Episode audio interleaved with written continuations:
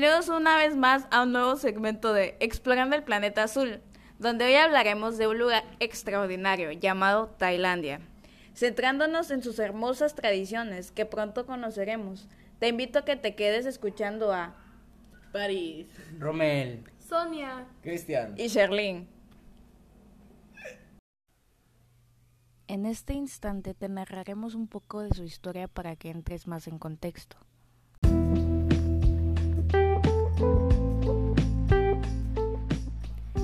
Tailandia, oficialmente conocido como el Reino de Tailandia y anteriormente conocido como el Reino Siam, es una nación del centro de la península de Indochina en el sudeste asiático.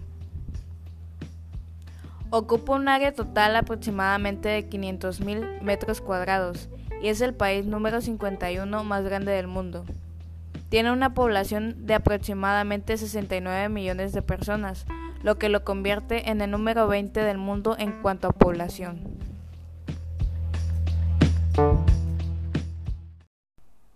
Tailandia es una monarquía constitucional. Fue una democracia parlamentaria hasta que el golpe de mayo de 2014 por el Consejo Nacional para la Paz y el Orden ocurrió y dejó el país en stand-by de cinco años. Su ciudad capital es Bangkok. Los países de Laos y Myanmar bordean Tailandia al norte, Camboya y Laos al este, Malasia y el Golfo de Tailandia al sur, y el extremo sur de Myanmar y el norte de Andamán al oeste. Sus fronteras marítimas son la India e Indonesia, en el mar de Andamán al sureste y Vietnam en el Golfo de Tailandia al sureste. La evidencia de la población humana en Tailandia se remonta 40.000 años. Sí, sí, lo que oyes. Hay artefactos de piedra que datan de este periodo en el famoso refugio de Tam Lot Rock, en Mae Hong Son, al norte del país. Al igual que otros países, en el sudeste asiático, Tailandia fue muy influenciada por las religiones y culturas de su país vecino de la India. Esta influencia comenzó con el reino de Funan en el siglo I después de Cristo, hasta que pasó a ser gobernado por el imperio Khmer en sus primeros días. Tailandia estaba gobernada por el imperio Khmer, que tenía unas fuentes raíces hindúes, y esa influencia, aunque suene extraño, aún está presente entre los tailandeses. Religión. En Tailandia el 95% de la población practica el budismo. Así se emerge el aire y la serenidad. El budismo es una religión no teísta considerada por muchos como una práctica filosófica, que cree en el potencial humano de alcanzar el nirvana. Con un lema, sé feliz, mantén la tranquilidad y alégate de lo que la vida te ofrece. Tailandia cuenta con más de 18 templos sagrados repletos de vibra positiva, como los de la capital, el Wat Pia, el Kaeo o Templo Buda de Esmeralda, el Gan Palace, el Wat Pu o el Templo Buda de Reclinada, el Wat Around y el Templo de la Puesta al Sol a orillas del río Chao Phraya. Costumbres. Es una costumbre en Tailandia utilizar el wei, el cual es muy similar a un gesto de saludar indio, de juntar las manos y una ligera inclinación de la cabeza. Tocar a alguien con el pie resulta muy grosero, al igual que pisar una moneda tailandesa, ya que la cabeza del rey aparece en ella, y por eso se considera extremadamente irrespetuoso. En Tailandia la forma de vestir es muy importante en muchos sitios. Cuenta con una variedad de vestimenta tanto para mujeres como para hombres y niños. Se dice que la vestimenta de los tailandeses no es únicamente estética, sino que también tiene una funcionalidad ritual y festival. Estos trajes se caracterizan por ser muy vistosos al ojo, ya que tienen bordados de colores llamativos dorado, rojo, amarillo y naranja. La gastronomía tailandesa tiene una marcada raíz, el picante. Si eres mexicano, en este país vas a comer muy bien. Y es que cuando preguntes a un tailandés que quiere comer, solo te dirá una cosa, picante. Pero más allá del picante, en Tailandia el arroz es como para los españoles el pan, cualquier cosa con arroz. Entre los platos típicos de Tailandia se destacan el pai thai o pai thai gung sof, es el plato tradicional en la culinaria asiática tailandesa, el cual consiste en una ración de fideos con gambas o camarones. Además posee otros ingredientes como verduras, tofu, pollo y huevo. Cerdo satay, o también conocido como mo sat se, es un plato tradicional de cultura tailandesa. Este manjar consiste en brochetas de cerdo acompañada con salsa de cacahuate, ensalada de papaya picante o soft tam gai yang kao new. En la cultura de Tailandia es muy popular este plato, ya que sirve para acompañar proteínas como el pollo. La cultura tailandesa se encuentra influenciada por distintas ramas o doctrinas filosóficas y religiosas. Entender cómo se vive en Tailandia es saber un poco las costumbres de los nativos y las religiones practicadas allí, como el budismo, hinduismo y animismo. Las festividades más importantes de Tailandia incluyen el año, el año Nuevo tailandés, conocido como Songkran, que suele ser cada año el 13 o 15 de abril. Coincide con el final de estación seca y el comienzo de calurosas, siendo una característica de esta celebración lanzarse agua. Vitaloe, una bebida hecha con sábila de verdad. Vitaloe, tiene trocitos de sábila que puedes ver. Vitaloe. Vitaloe. Vitaloe, me, me gusta el nombre. ¿Sábila de verdad? ¡Wow! Tiene trocitos de sábila. ¡Se le ven! Mi mamá usa la sábila para todo. Si esta tiene sábila, debe de estar buena. Vitaloe. Que el sabor no sé, pero hay que probarla. Me encanta. No me lo esperaba así. Mmm, está buenísima. Me sorprendió. Sabe a fruta. Los trocitos se sienten deliciosos. Vitaloe, delicioso, refrescante, con trocitos de sábila, fuente de nutrientes, vitaminas y fibra. Fibra que contribuye a mejorar tu digestión.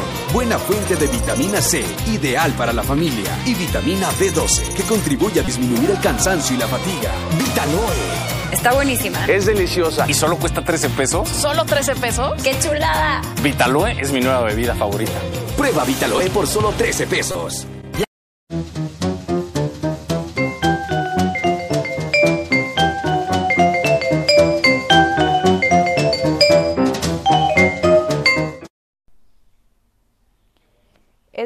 Mencionar las festividades más importantes que tiene Tailandia, como lo son el Año Nuevo, Festival de los Elefantes y el Loi Krathong. El Festival de los Elefantes. El Festival de los Elefantes, celebrado en Surin a mediados de noviembre, es la mayor concentración de elefantes en el mundo. Durante esta celebración, los elefantes realizan un desfile militar, representan antiguas batallas y juegan partidos de fútbol. Rituales budistas. La mayoría de los festivales de Tailandia están relacionados con los rituales budistas e hinduistas y se rigen por el calendario lunar. El Songkran, Año Nuevo, se celebra a mediados de abril bañando las imágenes de Buda, jugando con agua y demostrando respeto a los monjes y ancianos, rociando agua en sus manos. El festival Loi Krathong. Finalmente, el Krathong es uno de los festivales más hermosos y se celebra en todo el reino durante una noche de luna llena en noviembre. En esta celebración, la gente se reúne alrededor de largos ríos y canales y deposita pequeños barquitos adornados y con velas para pedir perdón por sus malos actos del pasado. Este festejo tiene su origen en la leyenda budista según el cual el príncipe Vesantara, nombre del Buda previo a alcanzar el nirvana o estado de plenitud, regaló sus riquezas y abandonó su pueblo para vivir en el bosque como una asceta. Su ausencia se prolongó, que los pobladores lo creyeron muerto. Así pues, cuando regresó, la celebración fue tan clamorosa que hasta los fantasmas se unieron a la Fi Ta Kong, vigente hasta hoy en día.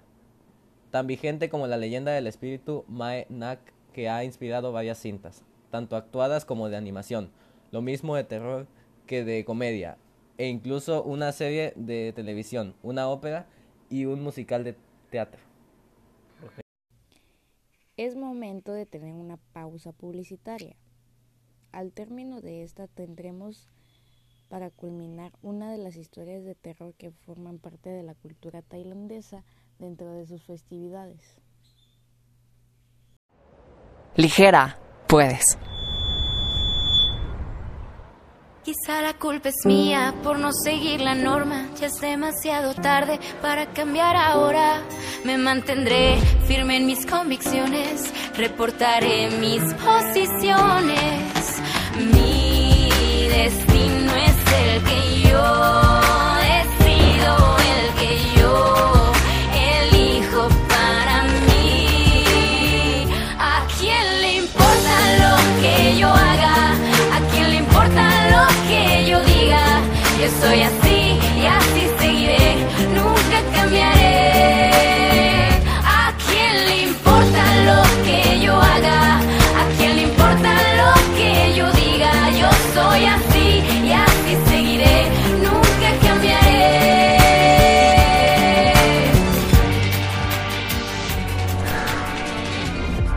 aligérate del que dirán y avanza.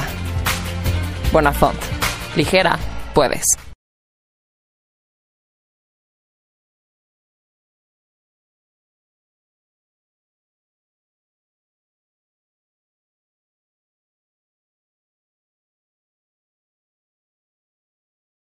A continuación les relataré una historia de terror tailandesa llamada Espectro Materno. De acuerdo con la tradición, Mike Nak era una bella joven tailandesa que habitaba a orillas del canal de Phra Kanong, distrito de Bangkok. Tras contraer matrimonio con Mac, queda embarazada. Justo cuando estalla la guerra, su esposo es reclutado y enviado al frente de batalla donde resulta gravemente herido. Mientras Mac se recupera, ella y el bebé por nacer fallecen durante el parto. Mac no se entera y cuando vuelve al hogar encuentra a su esposa e hijo. Vecinos tratan de abducirle, que ambos son fantasmas, pero en el intento mueren asesinados presumiblemente a manos de Nak. Pasados los días, por un hecho trivial, Mac cae en la cuenta de que en efecto convive con espíritus. Horrorizado, huye tratando de que el fantasma de Nak no se percate.